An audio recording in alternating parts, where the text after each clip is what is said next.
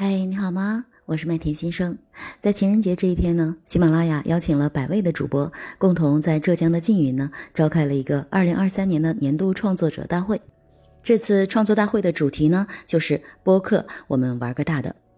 作为一个萌新主播呢，我也非常有幸受邀参与了这样的一场活动，在三天的行程里，感受到喜马拉雅满满的诚意，对创作者伸出了橄榄枝。那在大会上呢，我们的创始人于建军先生，他有跟大家去分享，在播客这个赛道呢，要给更多的机会给到所有的创作者，让播客呢从小众变成大众。除了于建军先生之外呢，还有喜马拉雅的众多高管都在这个创作者大会上呢，去给予了不同的支持，做了他们具体的方法论的支持和分享。从平台的流量的推送、流量的分发，到数据的算法，到商业化的路径等等方面，给出了非常切实可行的一揽子计划。那么同时，高管呢也在创作者的支持、商业化运营这个方面呢，给出了非常具体的一些支持的方案。那个别的头部的大 V 也跟我们分享了自己的创作成功之路，真的满满的感受得到，过去的很多人都以为播客是为爱发电，也呢认为是作为一个参与者玩一玩就罢了。但是这一次的活动参。参加完之后，我真切地感受到，播客作为商业化的时代，已经距我们不远了。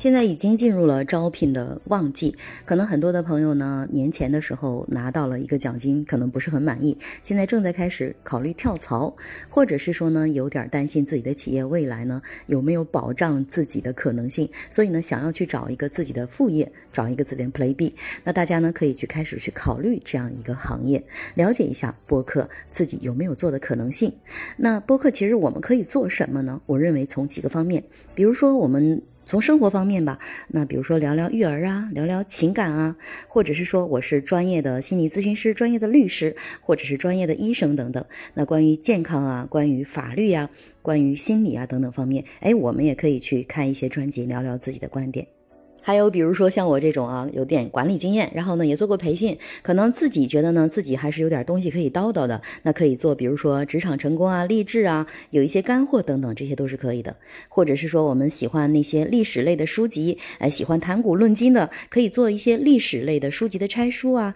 或者是说讲讲这些故事啊等等。呃，还有就是很多的朋友们喜欢古诗词的，也可以做这种赏鉴啊等等这样的一个活动。另外就是大家比较热闹的，比如说听新闻的一些。观点啊，还有就是娱乐八卦呀等等，其实这些都可以作为播客的一些内容，让我们呢自己去有一些自己的观点，然后结合时事去做一些评价。那可能有的朋友会说，那我如果我想把它做成一个副业，我该具备什么样的条件呢？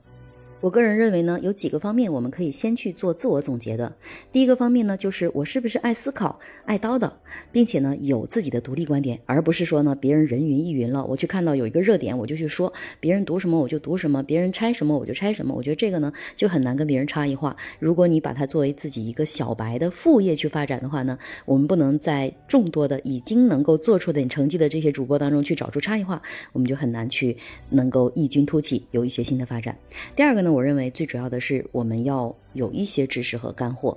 无论是说一些热点的事件也好，还是说我们看的历史类的呀，或者诗词类的呀，或者是专业类的，我们都要有一些输出，让别人听到之后呢，有共鸣、有感受，可能也有知识学到了啊。当然，不同的赛道可能我们做的东西内容是不一样的。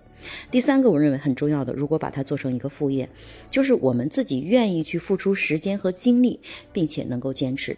在创作者大会上啊，我们听到很多的很厉害的头部主播，其实他们都是坚持了很久才能有今天这样的成就的。我相信，就像前段时间爆火的这个张颂文一样，他也是因为守了冷板凳，做了二十年的冷板凳的演员，他才能有今天的这个结果。所以。所有的事情看起来可能是个风口，可能有机会，但是同样需要我们自己去钻研和打磨我自己的产品。其实这次的活动呢，我也非常有幸认识了非常资深的一些大咖，包括夜听的刘晓老师啊，也包括我们的比如说像佳期啊这种娱乐大主播，非常多非常厉害的主播，我都感受到他们那种对产品的。钻研，还有呢，就是那份沉得下去心去打磨自己的那种态度。我想，其实这个心态吧，无论是说我们做播客也好，还是说我们在任何的职场去钻研的话，你肯定是要业务过硬，你才能有机会去战胜其他的人，脱颖而出的。所以，如果大家开始去考虑，哎，我想要做一个副业。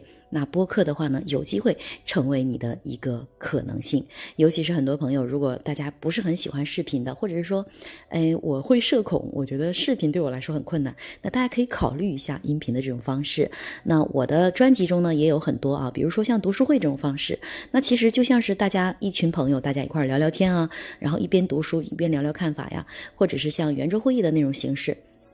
那也是针对一个主题一块儿去聊，嗯，可能也是过程中也可能可以交到朋友，也能让更多的朋友呢带给他们一些帮助吧。我想其实这个是我看到的，可能我自己做播客的一些价值和一些意义。当然了，其实这次活动他也讲到了一些商业化的具体的案例，而且呢，嗯，我在晚上的闭门会的时候呢，也非常有幸跟于建军先生呢分在了同一个组，我是那个组里头粉丝最少，然后做的也是最晚，然后做的现在成就。可能也是刚刚起步的一个这样的一个主播，我非常有幸啊，跟很多的头部大咖们坐在一起。大家其实，在聊的时候，我感受得到，真的于总非常非常的开放。然后我们提的一些问题，他也愿意给我们去一些反馈，就感受得到，从从于总到整个的管理层，都已经在上下一心，打算在支持我们在播客这个赛道去重新开启一道事业。其实呢，就是给我们去提供一个创作者的平台，让我们。可以更好的在这个平台上去尝试和发展，所以小伙伴们，如果你们有这个计划，想要找一个副业，也可以多来了解了解，也可以呢来麦田的房间里，呃，跟我们一块来聊聊这样的话题。